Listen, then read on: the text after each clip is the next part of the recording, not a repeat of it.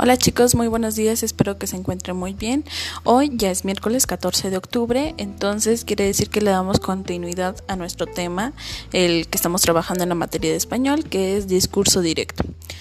Les recuerdo un poquito, este tipo de discurso nos ayuda como a expresar lo que siente en el momento alguna persona y pues se utiliza algunos guiones que se llama guion largo en este caso para poder diferenciar lo que dice cada personaje.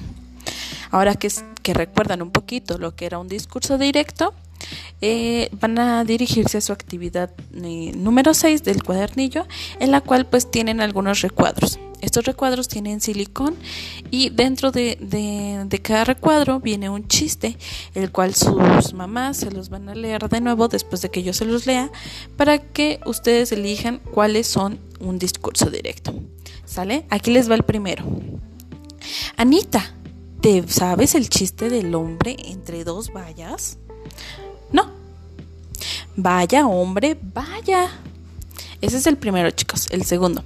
Había un cartero tan lento, tan lento, que cuando entregaba las cartas, uy, no, ya eran documentos históricos. Segundo, tercero. Dicen que los elefantes no usan las computadoras porque les da miedo el ratón. Cuarto. Paquito, ¿por qué tiraste el reloj por la ventana? Ay, es que quería ver y quería sentir que el tiempo pasara volando.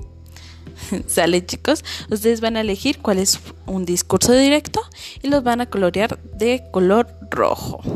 Y por último, en la parte, eh, en la siguiente hoja, está un espacio en blanco. En este, Ángel y Paco, por favor escriban dos chistes que sean con discurso directo. Max, Mayra, Juan y nada más van a tener que pegar un chiste y lo pueden decorar su imagen con los cinco chicos.